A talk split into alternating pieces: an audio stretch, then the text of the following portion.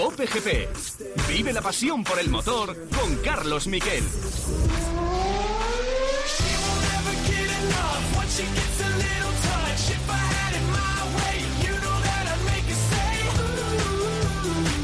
Hola, ¿qué tal? Bienvenidos a Cope GP. Ojo que ya tenemos motos nuevas, coches nuevos, esto se está calentando. Tenemos el primer coche listo, el McLaren, el MCL35M, motor Mercedes. Luego lo hablaremos en profundidad, pero los cambios son pequeños, eh, sobre todo afectan a unas entradas de refrigeración más estrechas y también a un volumen mayor de la tapa motor. el motor Mercedes es bueno para hacer una parte inferior más estrecha que el motor Renault, pero es más ancho arriba, con lo cual es un poquito es mejor para la carga, beneficia la carga aerodinámica, estabilidad en curva, un poco peor para eh, el drag, para la velocidad punta y sobre todo eh, es muy complicado para un equipo que ha estado dos años con un motorista tenerlo en tiempo récord. Pero mañana ya va a estar en pista. Lo van a probar en eh, Silverstone. Tanto Lando Norris como Daniel Ricciardo van a hacer un filming day eh, si no me equivoco, en Silverstone lo tengo que mirar, pero creo que sí. A ver, esto es en. Sí, Silverstone. En Silverstone van a tener unos eh, filming days con este nuevo monoplaza de decoración muy, muy parecida al anterior, si no prácticamente igual. Pero lo que nos eh, dejó a todos asustados, y tenemos también la Yamaha nueva, con ese equipo que van a formar Maverick Viñales y eh, Fabio Quartararo. Hemos hablado con los dos y van a ser los protagonistas estrella de este programa. También hemos hablado con Dani Ricciardo, pero lo que nos tiene a todos asustados, nos ha, nos ha tenido a todos impresionados, es el jueves pasado, ese 8 y 20 de la tarde, Gacheta de los Sport, accidente grave de Fernando Alonso, atropello en eh, Suiza, en Lugano. Temíamos algo muy grave, se hablaba de que no iba a poder empezar la temporada. Bueno, pues al final Alonso empieza la temporada. Enseguida os contamos la última hora. El caso es que Alonso ya está camino de su casa en Lugano. Son eh, cuatro horas de coche desde Berna a Lugano, pero había en Berna había maxilofacial y no había en Lugano. Y ya tiene el alta médica Fernando Alonso.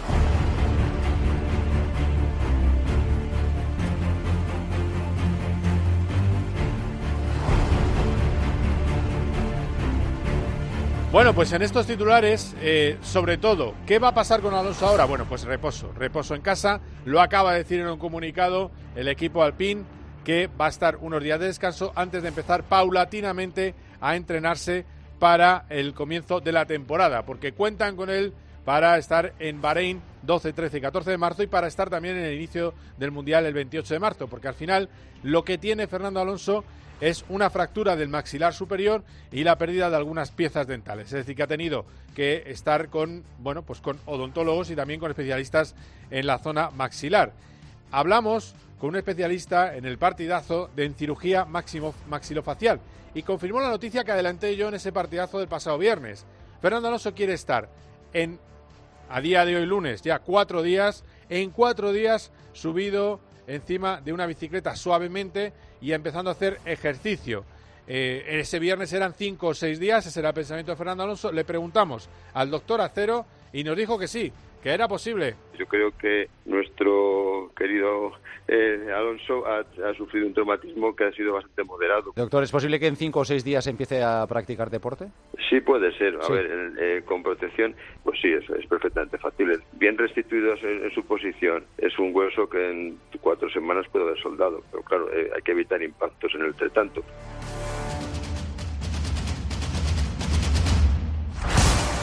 Bueno, pues hay que evitar impactos. También, eh, luego os contaré un poco más, pero también hay que tener cuidado siempre con la bici de, eh, carretera. Y al final, bueno, pues no le vio una conductora y eso provocó que hiciera un giro entrando al Lidl. Y al no, verle llegar, bueno, pues eh, Fernando no puede evitar el golpe contra ella y se supone que sale volando. Lo que sí es cierto es que desde el minuto uno se descartó una lesión de húmero, porque en la caída se hizo daño en esa zona, que era lo que preocupaba realmente y luego hablaremos con Borja lo que puede llegar a dar de sí el húmero, que ya sabemos que es un auténtico desastre. En fin, que brazo y pierna están bien, Fernando Alonso se la ha visto andando saliendo de la clínica, todo correcto. Hablamos de Yamaha. Yamaha se ha presentado esta mañana de manera virtual, todo muy bonito, en un estudio eh, de la Sky, y hemos podido hablar con eh, sus pilotos, pero también con el jefe de equipo. Y ojo, mensaje de Lynn Jarvis, yo os lo voy a traducir eh, porque nos acaba de llegar, o mejor dicho, eh, hemos estado mientras lo contaba. Mensaje de Lynn, de Lynn Jarvis a Maverick Viñales. Quiero más positivismo. Vamos a escucharlo. Lo único que podemos hacer es entender lo que no va bien para solucionarlo, pero mantener una aproximación positiva. Ayuda a afrontar las cosas de forma positiva y le puede ayudar también a Maverick cuando se viene abajo. Es decir, cuando entra en esas explosiones en las que dice que la Yamaha no va, que el motor teníamos que llevar el de 2019, toda esa bronca que tuvo el año pasado, le ha dicho el jefe de Yamaha, ya, no queremos que pase más, no queremos negatividad, queremos positividad. Y ante esa petición de positividad, ¿cuál es la respuesta de Maverick Viñales? Esta. Y yo quiero sumar en este equipo, quiero sumar y quiero llevarles a ser campeón del mundo. Así que intentaré dar mi máximo, buena actitud y, y con todo a tope. Pero ya te digo, yo creo que lo que voy a realmente hacer diferente es, ya te digo, ponerme en el lado y como, si yo fuera Yamaha realmente, no como que voy como piloto y ya está, sino como si yo fuera Yamaha. Me lo voy a traer al lado personal.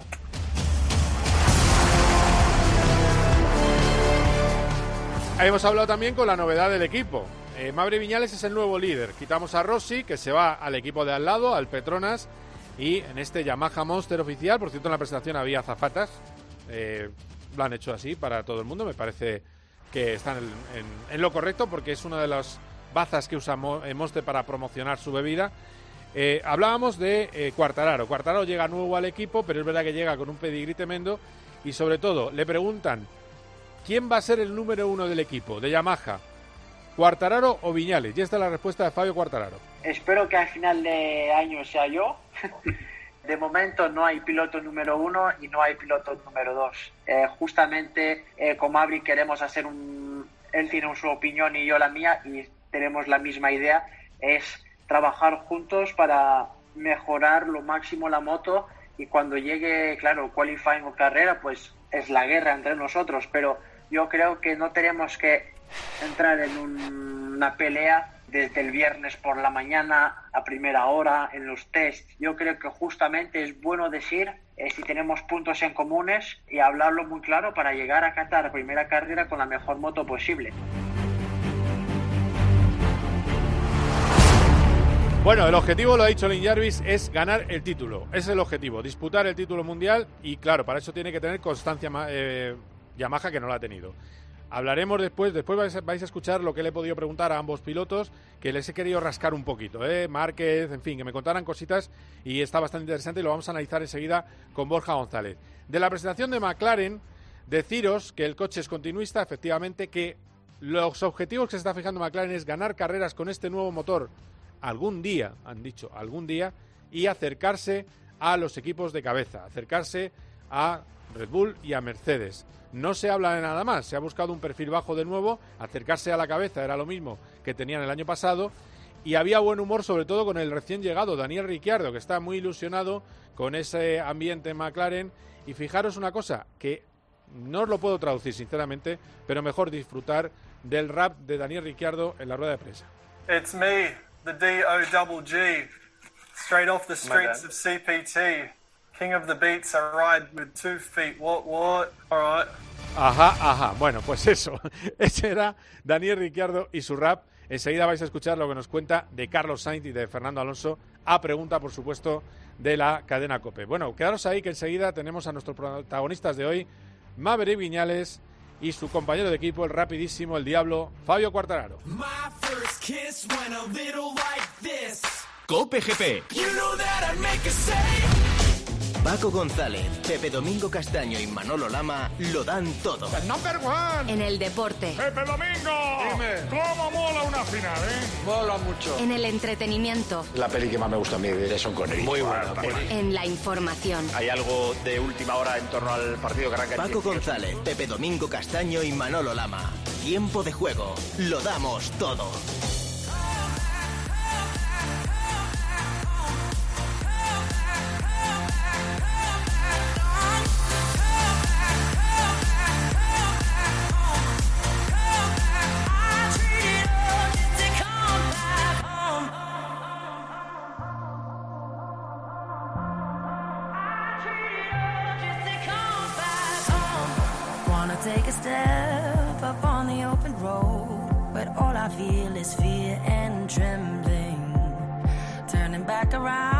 Bueno, come back home. Eh, ¿Y nuestra casa qué es?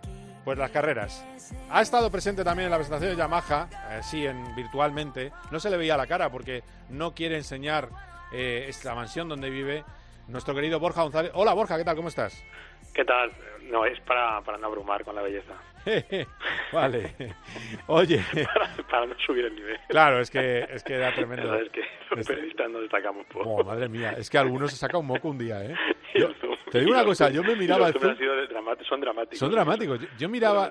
¿Me he visto hasta bien? O sea, imagínate el nivel.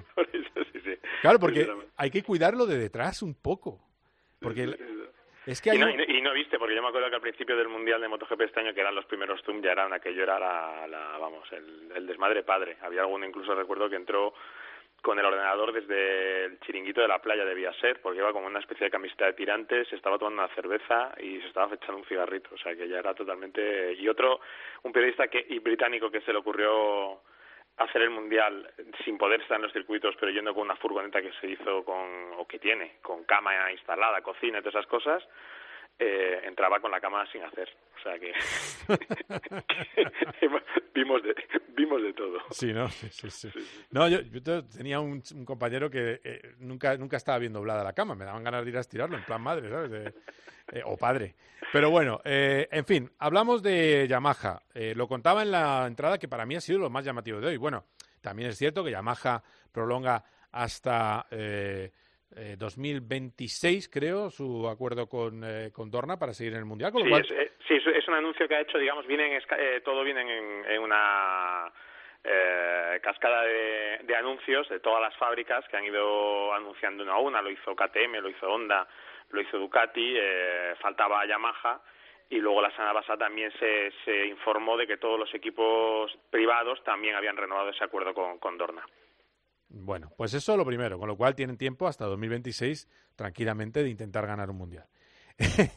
bueno, eh, yo creo que tranquilidad no hay en el mundo del motor ni en la competición.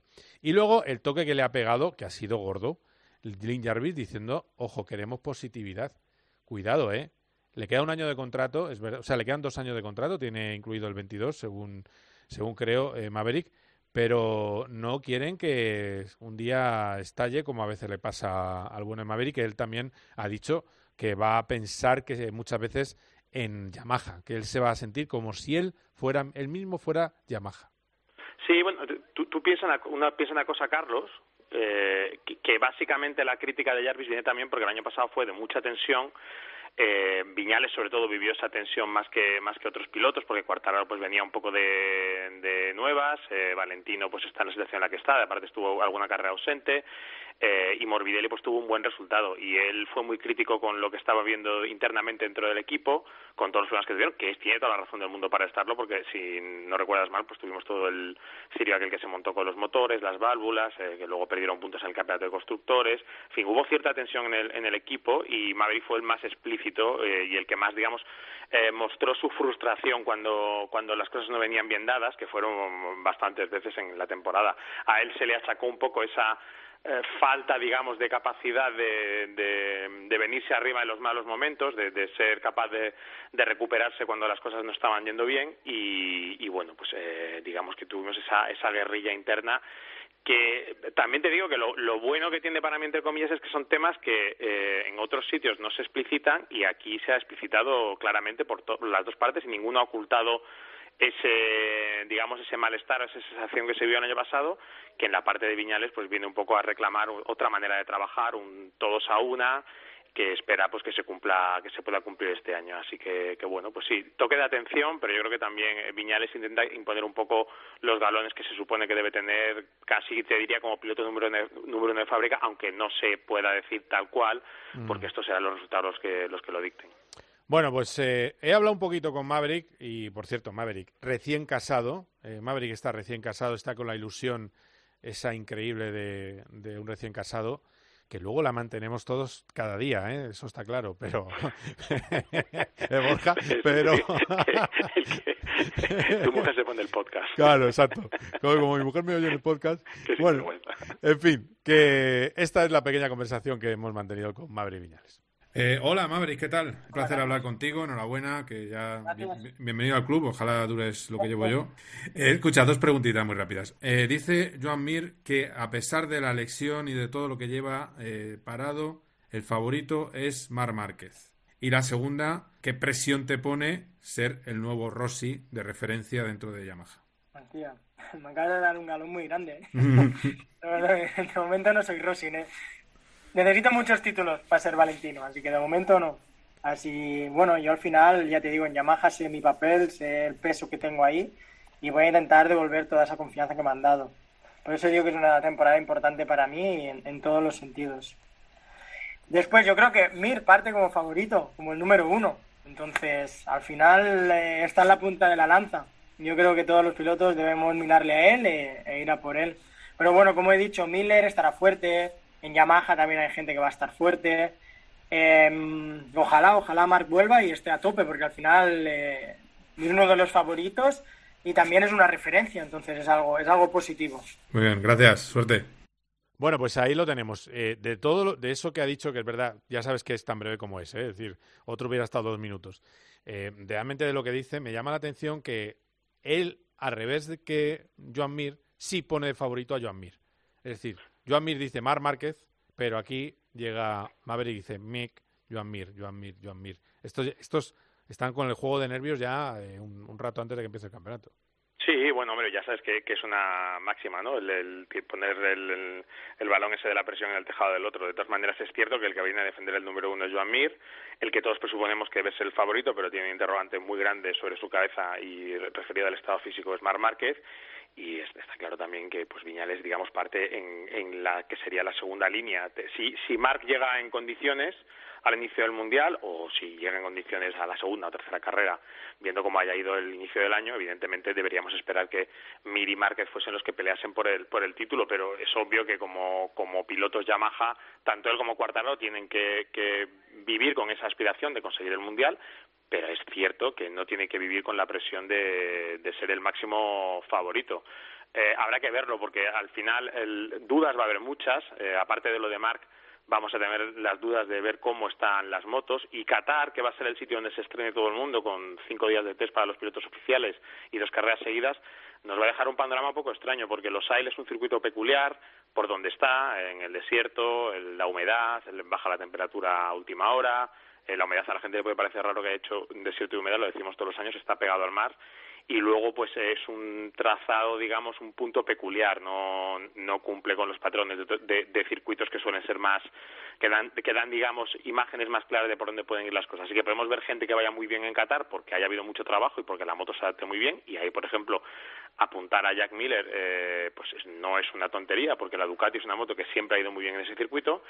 Eh, pero también Maverick decía en algún momento que, que muchas veces en Qatar se sentía muy bien y que eso mmm, lo que tiene, les tiene que invitar a pensar eh, a, a, la parte de Yamaha es vamos a trabajar en Qatar pensando en los circuitos que vendrán después. Es decir, no, no, no nos dejemos engañar por lo que nos pueda mostrar el circuito y eso hace pues que el Mundial comience pues un poco como tuvimos el año pasado, muy abierto en el sentido de, de no entender todavía muy bien cómo están las cosas porque a estas alturas ya deberíamos tener prácticamente hechos tres test, el de Valencia post-mundial, el que se suele hacer en Jerez a final de noviembre y el que se suele hacer en Sepang en estas fechas y ahora mismo vamos a llegar a, al primer entrenamiento de la pretemporada pues sin, sin entender muy bien eh, dónde está cada uno y qué trabajo han podido hacer las fábricas durante el invierno porque están congelados los motores pero eh, hay muchas otras cosas en las que los equipos mmm, las fábricas pueden pueden con, con las que las fábricas pueden jugar y ya lo ha explicado además Meregali, el, el team manager del equipo, que Yamaha lo ha hecho y que tienen preparado un, unos días de test de intensísimos con más material que nunca, según le han dicho desde la fábrica Yamaha, para probar por parte de los pilotos, con cinco pilotos para probar todo el material, porque ahí incluyes a Cal lo que es el piloto de pruebas de Yamaha, y bueno, pues eh, será cuando los pilotos tengan que, demostrar su valía a la hora de tomar las decisiones sobre las piezas que deberán utilizar a lo largo de todo el año. Bueno, pues a ver, a ver, sí, Crash Crashlo, eso también es otra de las cosas que han recalcado mucho. No me ha quedado muy claro eh, no me ha quedado muy claro, mm, la verdad, en qué falla la Yamaha. Te lo digo sinceramente. O sea, me siguen dando mucho miedo, porque han dicho, han dicho claramente, tenemos un problema en los circuitos de poco agarre, de poco grip. El, la moto no iba, eh, no iba en carrera, gastaba demasiado el neumático, patinaba demasiado. Pero también han dicho que le falta potencia en las rectas y el motor no se puede tocar, se puede tocar la electrónica, han dicho que van a intentar mejor, mejorar la aceleración, pero no sé si es por echarle el, mochuelo, como se llama popularmente, a la fábrica en, Japón, que dicen, no, esperemos que lo que nos mande Japón sea bueno, ha dicho Meregali, o realmente, o, que están perdidos de verdad. Es que a mí me ha, dejado un poco en, en, duda decir, no, vamos a este punto concreto, que tenemos este hándicap. No lo han dicho claramente, ¿no? Bueno, te digo, yo eh, creo esta vez me, han parecido los mensajes de Yamaha más claros que otras veces, porque ah. primero, Lynn Jarvis ha, dejado claro muy al principio de su intervención, Lynn Jarvis es el máximo responsable de, de la escudería, de la fábrica, eh, fuera de Japón, que, por ejemplo, pues los problemas de competitividad de Quartararo a partir del inicio de la temporada pasada eran responsabilidad de Yamaha, es decir, que no ha escurrido el bulto en ese sentido, y luego Meregali, que es la otra persona, ha estado explicando en qué se ha estado trabajando. Reconocen que, evidentemente, punta no van a poder ganar, porque eso se tiene o no se tiene con el motor congelado, no van a mejorar ese aspecto, pero que vieron cosas muy interesantes el año pasado en cuanto a aceleración, que es una cosa que te puede solventar un pelín esa, esa carencia en la moto de Morbidelli, porque ellos jugaron el año pasado con, con dos motos diferentes. Eh, y entonces lo que han hecho en Japón ha sido analizar las dos motos para intentar ver los... Esto es la, esta es la teoría, ¿eh? luego todas estas teorías las sabemos siempre, cuando lo plasmas luego en, en la pista te puede salir un churro, pero en principio ellos han visto que, por ejemplo, lo que hablabas tú de, de la falta de agarre, han visto que con la moto de Morbidelli se consigue mejor con lo que han hecho un chasis nuevo que tiende más hacia esa moto que se parece más también a la moto 2016 que usaron Lorenzo y Valentino Rossi. Después han preparado también cosas relacionadas con el escape. El escape te puede dar un extra relacionado con la potencia. Eso evidentemente lo van a jugar todas las fábricas con eso. Y luego también un paquete aerodinámico nuevo carenado nuevo que teóricamente pues tendrán que homologar y eh, con el que buscarán también mejorar eso. Es decir, ellos tienen más o menos localizados los puntos débiles porque era muy evidente del año pasado, fuera de ese problema de motor, que ya saben qué motor o qué válvulas de motor funcionan bien, y luego eh, han intentado hacer como un análisis pormenorizado de lo bueno que daba la moto de Morbidelli y lo bueno que daba la otra moto, porque al final mm, Yamaha, si no he hecho mal la cuenta, creo que ganaron siete carreras la temporada pasada, y con eso esperan que ese mix les dé la, la, moto, digamos, acertada para ser más competitivos que el año pasado. Ahora, esto es el dicho, pues del dicho al hecho hay un trecho y ese trecho pues tendrán que recorrerlo y las primeras pistas no las tendremos hasta el mes que viene. Sí, la verdad es que sí, también por ahí tiene razón. Yo creo que, que eh, es un problema general de moto, no, no era solo un aspecto concreto. Eh, se encebolló un poco Maverick con el motor, pero el chasis evidentemente no iba en algunas pistas ni para atrás. Y, bueno, sí me ha gustado, es cierto, lo que tú has dicho de, que van de que están compartiendo mucha información con el equipo satélite.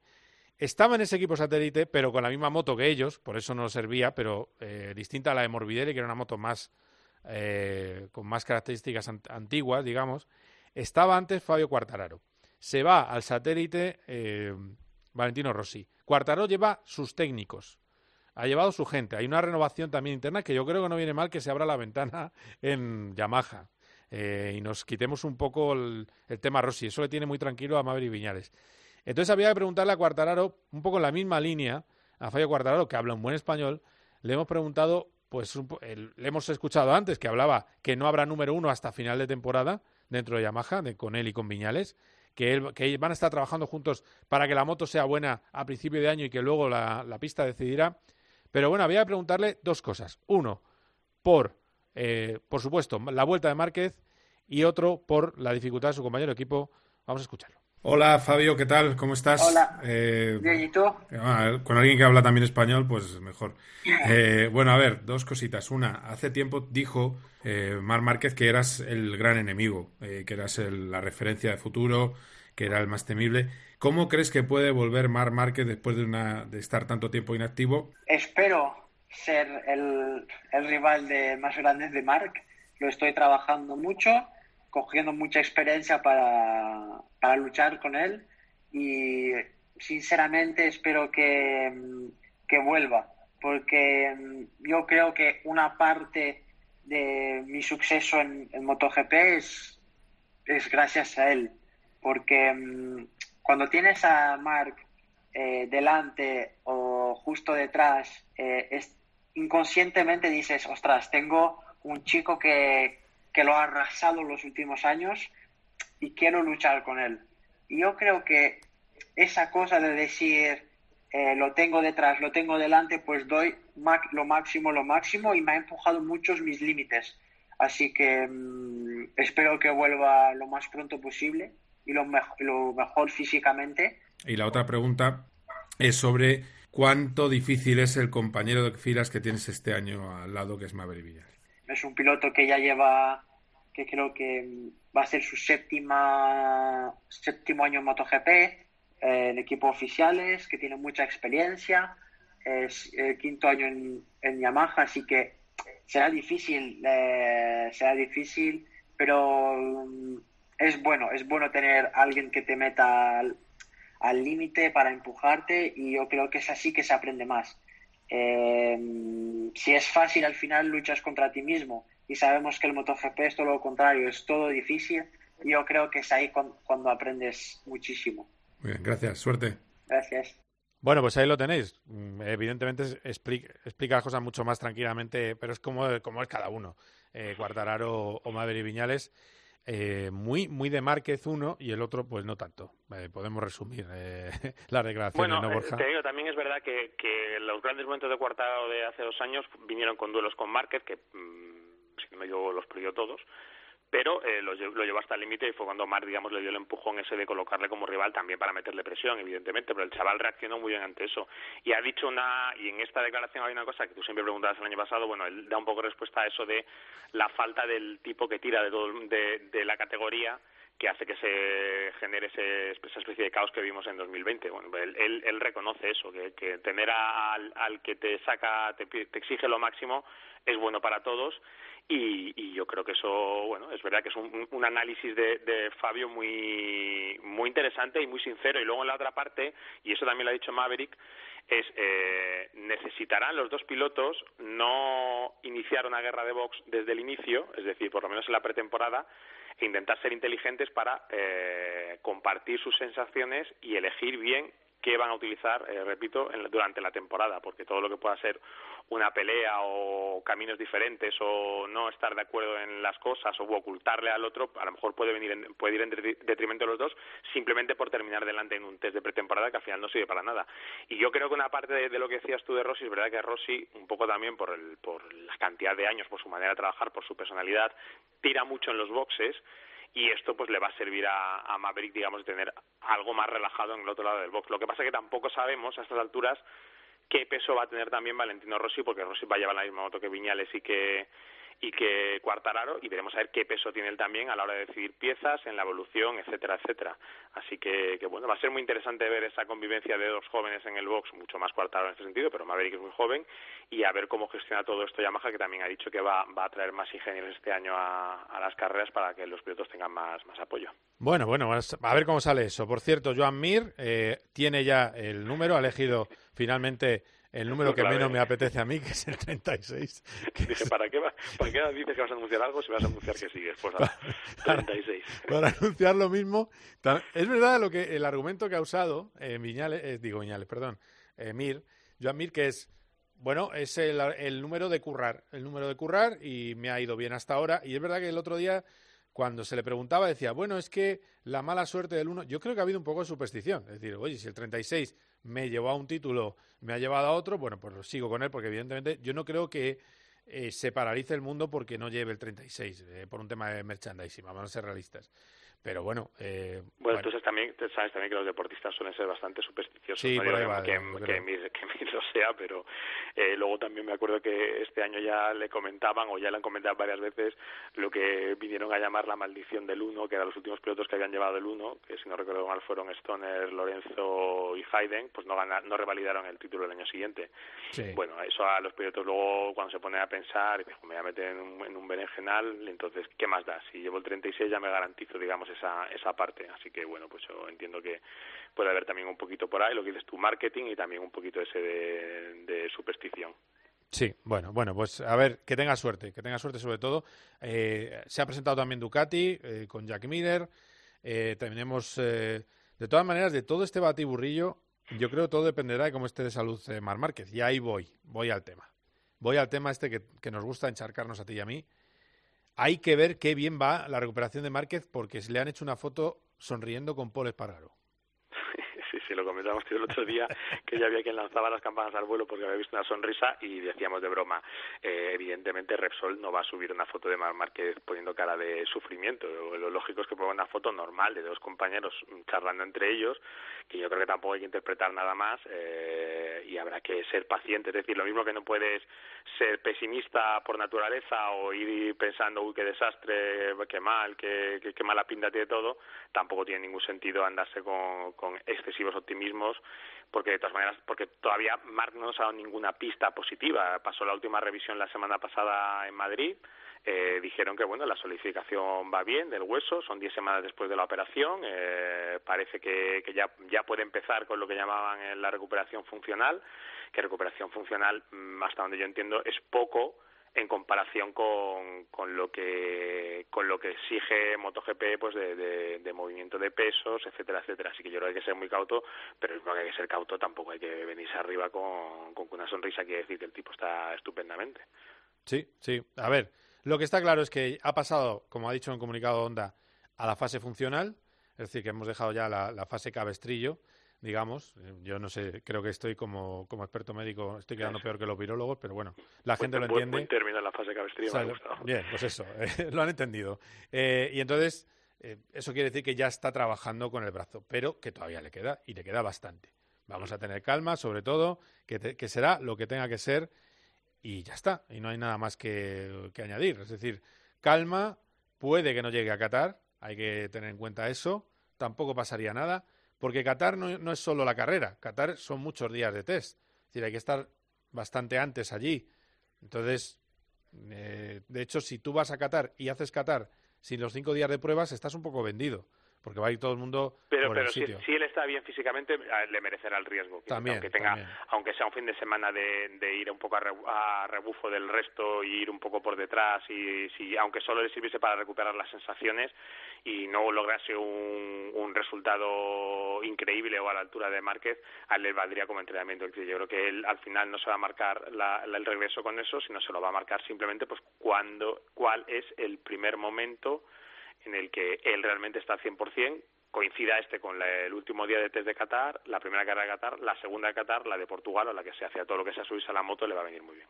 Claro, claro. Bueno, pues a ver, a ver qué pasa. Efectivamente, esperemos que esté eh, cuanto antes, pero que insisto, que cuando, cuando esté, cuando tenga que estar y esté en buenas eh, condiciones. Y el deseo de todos es ese, también el de sus grandes rivales, de encontrarle en buen estado a Mar Márquez. Bueno, hemos repasado todo, o sea que tenemos el 1, que no es el 1, que es el 36. Hay una, solo un detalle que Dime. te quería decir dentro de lo que ha dicho Jarvis, que de hecho tú vinculado al contrato de Yamaha, al Sí. contrato de los equipos satélites, él ha dicho este año, 2021, termina el contrato que tienen ellos con Yamaha Petronas, con Petronas en este caso, eh, a la altura de abril-mayo van a negociar qui- cuál va a ser su equipo satélite, ahí hay un poco de movimiento dentro del paddock porque Aprilia quiere tener un equipo oficial, eh, Suzuki estaba pensando en tener un equipo satélite y ha abierto la posibilidad, y lo ha dejado así un poco deslizado Jarvis, y entiendo que si lo dice él será también por meter un poco de presión por ambos lados, sobre la posibilidad de que pudiesen negociar por dos bandas, una con Petronas, otra con VR46, que es la empresa de Valentino Rossi, por si se da, suena la flauta y Rossi acepta esa opción que podría tener de tener un equipo satélite propio y hacerlo con Yamaha. Eso va a ser también un factor interesante, ver si, renuevan con el equipo con sede en el circuito de Sepang o si abren la puerta que Valentino Rossi, una vez retirado, tenga un equipo de MotoGP con motos Yamaha. Eh, también entiendo por ahí, mm, te digo que Suzuki es una opción muy atractiva, una opción muy atractiva para todo el mundo y no me extrañaría nada que también a Rossi le resultase atractiva y a lo mejor pues es si vaya a ser que Rossi quiera irse con Suzuki en vez de seguir con Yamaha con el que mantiene una relación larguísima no solo por los años que ha corrido ahí sino por, por las relaciones que tienen entre su empresa que es VR46 y la, y la marca japonesa con en Italia Podríamos ver entonces a Rossi siendo eh, jugador-entrenador, esas cosas tan antiguas. o, o entrenador solo y retirarse y Ah, tener solo a- entrenador. exactamente eso Pero- esa, esa, esa me, me pintaría más eh, a no ser que este año de, de Valentino sea como dicen los italianos estrepitoso Porque Valentino tiene firmado uno, o uno más uno. Sí, uno, uno. Te digo, otra vez, cuando lleguemos a, al verano tendremos la, la matraca de qué pasa si sigue, si no. Totalmente. totalmente, la matraca de cada año. Bueno, pues eso, existe esa posibilidad de que tenga equipo propio Yamaha, como ha dicho Lin Jarvis, está eh, Valentino Rossi. Eh, bueno, pues eh, veremos. Eh, Lin Jarvis tiene un segundo apellido que se llama Valentino Rossi, o sea que tampoco es de, de extrañar. Eh, tal y como hablaba, estará en el box de al lado. Se ha llevado su gente y lleva la misma moto que el equipo oficial, es que es una extensión del equipo oficial. Bueno, no, no se ha llevado todo el mundo porque han, han- han- se han quitado encima a dos o tres de los mecánicos clásicos de Valentino, de los que Ah. vivían en Nueva Zelanda y Australia, ya no van a estar. Así que va a ser un, un nuevo equipo de Valentino Rossi muy diferente al que hemos visto desde que está en MotoGP. Muy bien, pues eh, gracias Borja por todo, como siempre, muy completo. Y ojo, en una semana tendremos Márquez. Honda. El 22, el, El día 22, 22, pues eso. lunes tendremos Honda. Antes este viernes tendremos a Alex Márquez estrenándose en el equipo LCR. Ah, mira, Alex Márquez. Bueno, es interesante también, a lo mejor Ahí, ahí para ahí hacer un zoom y tal. ¿Qué te por cierto, ¿qué te ha parecido el, el cómo han rescatado las azafatas de Monster para la presentación? No voy a hacer comentarios sobre el vídeo, que me ha parecido un poco años, años 80, tengo que decirlo. musicalmente y estéticamente, pero bueno, Ha sido, mejorable. ha sido tremendo. Mejorable. Ha sido tremendo. Tienes una llamada. Es que, bueno, tendrían que. La verdad es que estaría muy bien hacerlo en vídeo para que lo viera la gente. Bueno, está en YouTube, ¿eh? Lo, Sí, sí, está en lo- YouTube. lo que pueden ver, pero. un vistazo así rápido, Sí, Lo, rápido. puede, lo puede ver y no... Me ha a lo mejor me equivoco, ¿eh? a lo mejor soy yo el que estoy desfasado y esto es lo que mola ahora, pero yo, no sé, igual soy de otra manera, pero me ha parecido un poquito... Sí, la, la cuestión es cómo lo, en- cómo lo enganchas. No, hombre, yo te digo una cosa, la foto del final, al fin y al cabo, como, como fingían una recta de un circuito, pues tiene más sentido. Pero me ha gustado mucho el momento de, que era un poco de, de Maverick, tienes una llamada y entra una azafata a darle un teléfono. Me ha parecido tremendo. Eh, dos, tres, ¿no? Además, tú, tú de, de paragüera a paragüera que lo has hecho, pues eh, claro, yo te entiendo. Sí, es, es- Sí, sí, me las he entendido, ¿eh? Me las he entendido porque no es una labor tan fácil. No, no, no, tiene su dificultad y tiene su, su aquel. Eh, De verdad, no, la presentación lo mejor ha sido Federica Masolín, que ha hecho una presentación magnífica, que es la presentadora de Sky Fórmula 1, que es muy buena profesional y buena amiga de, de esta casa. Eh, fenomenal. Bueno, antes de acabar en un charco, gracias por todo, Borja. Un abrazo. Un abrazo, Carlos. Venga, que vaya bien. Quedaos ahora que vamos a hablar de los secretos del nuevo McLaren. Like. Cope GP. Vive la pasión por el motor con Carlos Miquel. You know José Bordalas, con el entrenador del Getafe. Hola, mister. Hola, buenas noches. Juanma Castaño saca a sus invitados cosas que no le cuentan a nadie. ¿De verdad que has notado en el partido que tus jugadores estaban con miedo a poder hacerle daño a algunos jugadores del Madrid? Sí, yo creo que sí. Me he dado cuenta que los chicos están viviendo unas horas por el compañero, Yené, A la ¿no? mayoría de analistas que he escuchado y periodistas les he visto decir que la- esa entrada es fortuita, pero que realmente no tenía ninguna intención de hacerle daño a Ocampos Llené. Sobre todo el futbolista, ¿no? que lo ha pasado realmente mal. Las redes sociales, que su familia lo estaba pasando. De lunes a viernes, de once y media de la noche a una y media de la madrugada, el partidazo de Cope. Lo damos todo.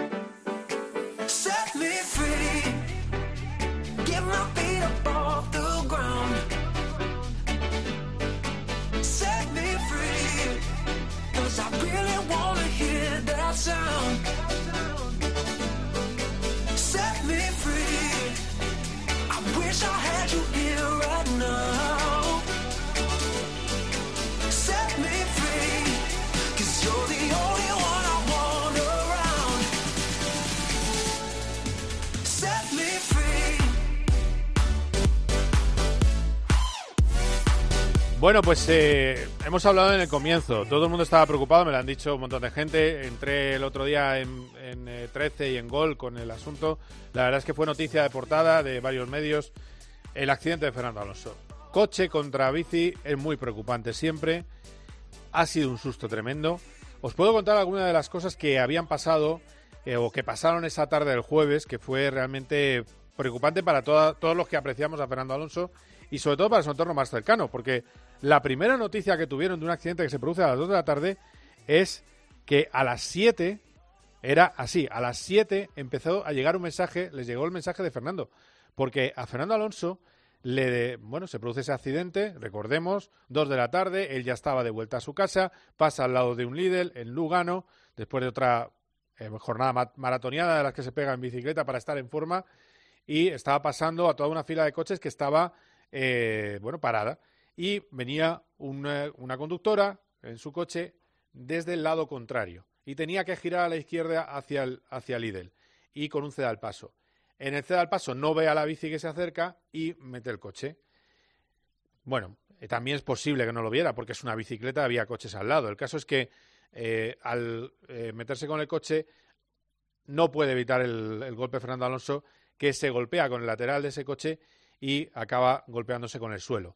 Lo positivo es que si estamos acostumbrados a auténticas burradas que hacen los eh, conductores en carretera a 60, 70 por hora golpeando eh, bueno, grupos de ciclistas, bueno, pues esto ha sido una colisión a menos velocidad.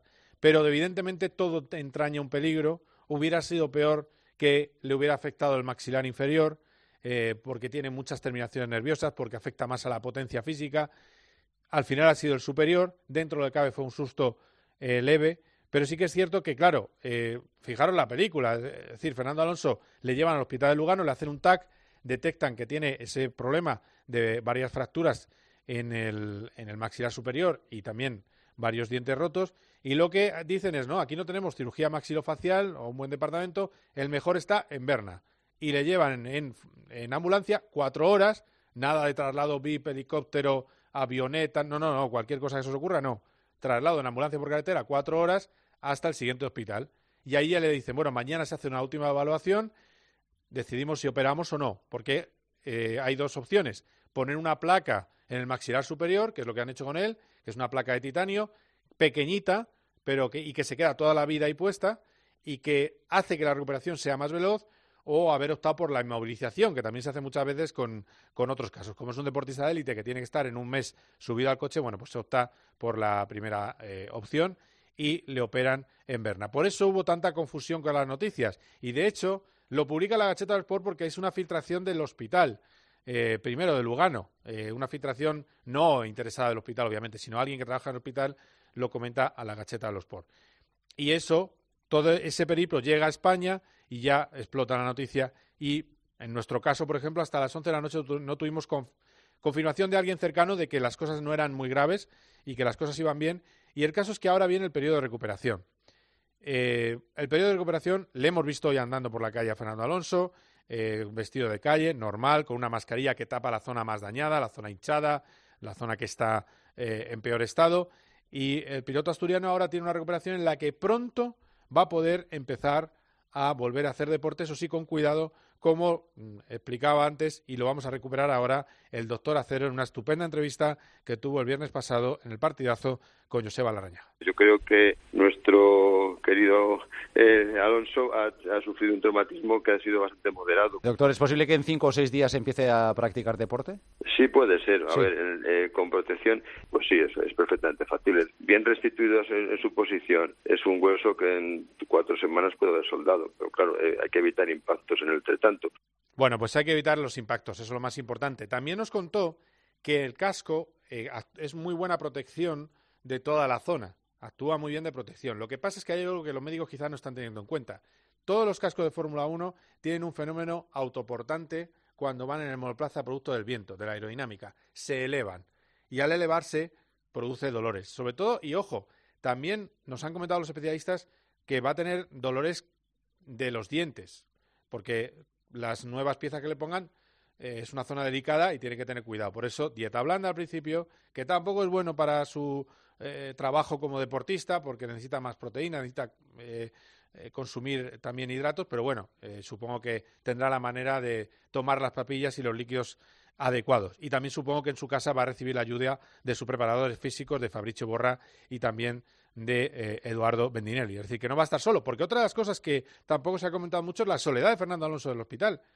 Eh, iban, eh, alguna de su gente, los que estaban más cercanos, los que vivían en Italia, querían haber ido al hospital, pero no podían ir al hospital de Berna por carretera. No podían. ¿Por qué? Porque no se permite acceso a nadie que no sea un paciente por el protocolo COVID por el protocolo que tienen ahora todos los hospitales, que solo van los pacientes para que no haya eh, propagación del COVID en el hospital. Eh, nada más, no es porque lo tenga evidentemente Fernando Alonso, que está en ese aspecto, no tiene eh, ningún problema. Eso es un poco la situación de Alonso, que, insisto, el fin de semana que viene ya quiere estar empezando a hacer algo de deporte suave, porque tiene muy claro que va a llegar en forma a los primeros test en Abu Dhabi. Antes de eso tendrá una presentación que no está clara de los colores de Alpine y también va a tener, antes de eso, eh, segura, va a tener después de esa presentación de los colores de Alpine, que todavía no está clara cuándo va a ser, va a tener un filming day con el coche nuevo, con el A521 que arrancaron, por cierto, el otro día, ese Alpine que sonaba para Fernando Alonso eh, como algo celestial. Y hoy hemos tenido McLaren. Y había que hablar con el hombre, eh, uno de los pilotos más simpáticos de la parrilla, y había que preguntarle. Le preguntamos. Hola, Daniel nos dijo, hola, ¿cómo estás? y después de eso le preguntamos, que es lo que sabe hablar de español, le preguntamos, Ricardo, ¿son enemigos tuyos para el futuro Fernando Alonso y Carlos Sainz? Uh, yeah, I, I think sí for both questions. Um, I, I, sí, a las dos preguntas. Um, uh, Queremos estar en el podio de nuevo. Y como Um, piloto de McLaren, como lo consiguieron el año pasado, pensaba, pensé my nada más fichar que lo podía conseguir. Y no, no es fácil, pero si hacemos bien el trabajo, creo que podremos hacerlo. Uh. And yeah, Carlos uh, and Fernando will be, I think, some really good rivals, um, both in different teams. Y Carlos y but, Fernando van a ser uh, muy obviously buenos rivales. I, I know well, and, and I know they'll have a, a competitive car with that. Y conozco muy bien Renault y sé que tendrá un coche muy competitivo, o que va a tener un coche competitivo. I look forward to all the battles, all the competition, um, and I, I am really excited. I'm excited to have obviously Fernando as, as well back at, back in Formula One. Estoy deseando enfrentarme a todas las batallas de la temporada eh, eh, y además estoy también eh, deseando ver de nuevo en pista el regreso de Fernando Alonso. Bueno, pues eso es lo que ha dicho un Daniel Ricardo que, insisto, dice que sabe de Renault que va a tener un coche competitivo, dice Ricciardo. Y además, eh, el propio Daniel contestaba esa pregunta que le hacía yo. Oye, ¿crees que puede haber podios el año que viene? Dice que sí, que esta temporada puede haber podios, que no es sencillo, que lo pensó al ver que hacían podios el año pasado, que cambian cosas en el coche, pero que eh, por él no va a quedar y que si hacen un buen trabajo podrá estar en ese objetivo y de luego es una de las cosas en las que piensa esta temporada. El equipo quizás no habla de los podios, sigue con ese perfil bajo que le ha dado buenos resultados en el pasado. Bueno, a ver qué pasa. Y del coche, solo deciros eh, lo que se acaba de ver en la presentación. Coche que es más ancho en la parte posterior, superior, pero más estrecho abajo. Y las entradas de refrigeración van a ser más pequeñas. Eso, por un lado, le va a producir mejor agarre en curva, en teoría, pero ojo que puede ser peor de cara al viento. Es decir, puede tener más drag, más oposición al viento, cambia el morro un poco en la línea del final del año pasado, en fin, y la decoración exactamente igual. Y por hablar con la gente de la calle, lo que opina la gente de la calle, Dani Asenjo, tú que has visto en la presentación y has visto ese coche, ¿a ti qué te parece? Bueno, aquí tengo delante las dos imágenes del coche de la temporada pasada y la de esta, y la verdad que a, simple vista mm, es difícil distinguir los dos modelos porque son prácticamente idénticos, además de, de los colores, ¿no? Sigue con ese naranja papaya, podríamos decir, y ese azul eléctrico en los mismos puntos que el año pasado. Y sí, lo que decías tú, eh, yo creo que el morro parece. Se ha afinado tanto que parece hasta un aguijón de una avispa muy, muy, muy finito cada vez más.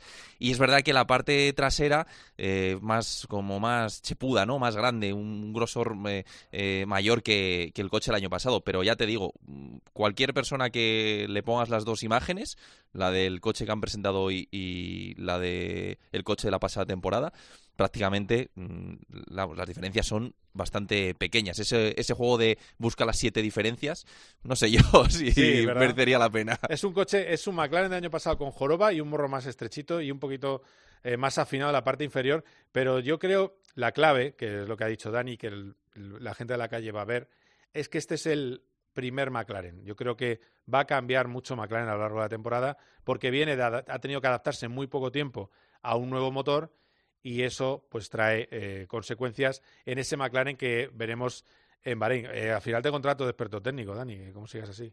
Yo encantado, ya sabes que entrar en este programa para mí es un logro. o sea Es, que- es- es un honor, ¿eh? Por Claro. supuesto. Bueno, que eh, bueno, pues vamos a ir terminando, así que vamos, nos va a poner un poquito de la musiquita que le gusta a Javi Rodríguez y enseguida cuento- os cuento alguna cosa más. far from home, dancing in the streets down in Mexico. We were oceans, worlds apart, till we found each other in that old town bar. Can you feel it? Can you feel it? Say you feel the same way I do. Can you feel it? Can you feel it? Feel it in your blood like I do.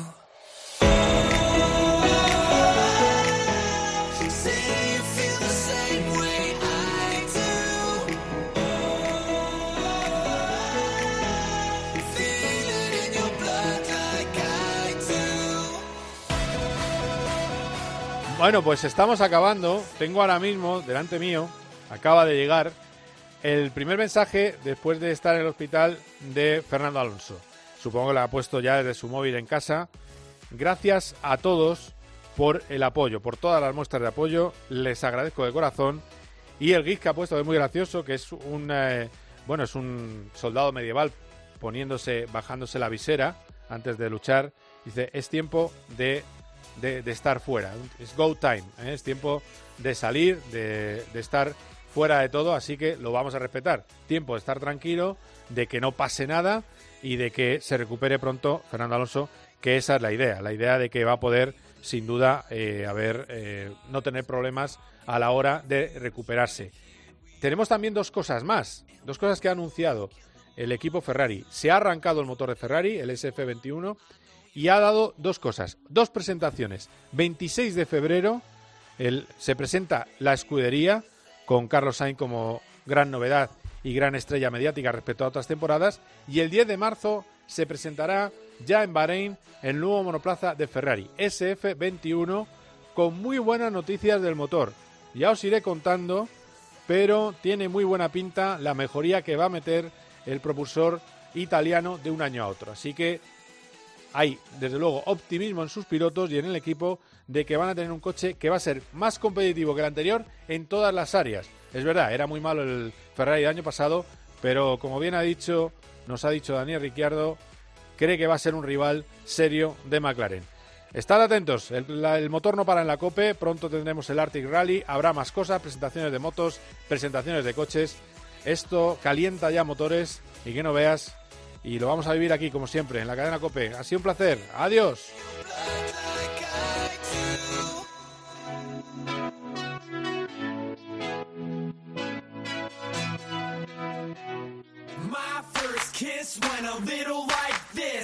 Cope GP. Vive la pasión por el motor con Carlos Miquel. You know